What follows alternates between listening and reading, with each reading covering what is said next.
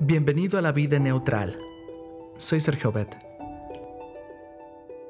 Cuenta Peter Marshall, ex capellán del Senado de los Estados Unidos, que hace muchos años vivió en las montañas de los Alpes, el guardián de los arroyos.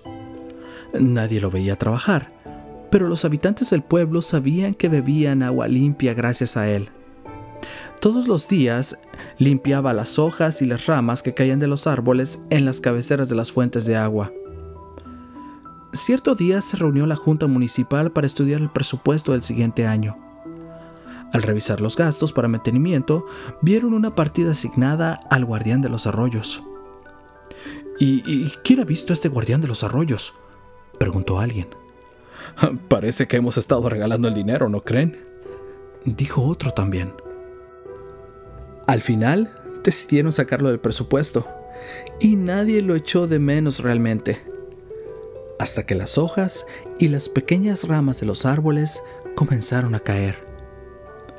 Poco a poco la basura se acumuló en tal cantidad en las cabeceras de los arroyuelos que en cuestión de unas pocas semanas el agua comenzó a mostrar un color amarillento. Días más tarde se tornó oscura. Y entonces la gente comenzó a enfermarse. Alarmados, los miembros de la Junta Municipal volvieron a reunirse. ¿Qué estaba causando esta calamidad? Era el agua. Después de examinar la situación, decidieron reincorporar al fiel trabajador. Y en cuestión de semanas, los habitantes del pueblo disfrutaron una vez más de las cristalinas aguas de sus arroyos. Esto del libro lo mejor de Peter Marshall, página 6667. Quizá algo que te podrías preguntar es, ¿y esto qué tiene que ver conmigo? En realidad, mucho, porque estás en este mundo para cumplir una misión aún más importante que la de cuidar las fuentes de agua.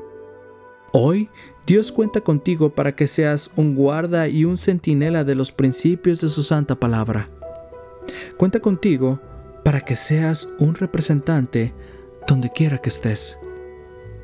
Cuando día tras día silenciosamente cuidas de tu mente y de tu cuerpo, cuando respetas a tus padres, cuando resistes con firmeza la presión de los amigos a hacer lo malo, o cuando vives una vida íntegra, entonces, al igual que el guardián de los arroyos, te conviertes en una bendición para los demás. Y lo que es todavía más importante, honras el nombre de aquel que vino a este mundo no para ser servido, sino para servir. Pues a ti yo te he puesto como centinela. Ezequiel 33:7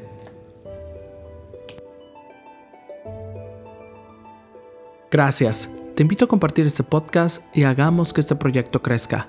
No olvides que estamos en iTunes, Spotify y TuneIn Radio. También te invito a que nos visites en Facebook y en YouTube, ambos como la vida neutral. Cristo viene pronto, dirige tu meta hacia la eternidad. Santo Espíritu, dame hoy tu poder para ser un fiel guardián de tus verdades eternas. Pon tu vida neutral, deja que Dios tome el control y Él hará.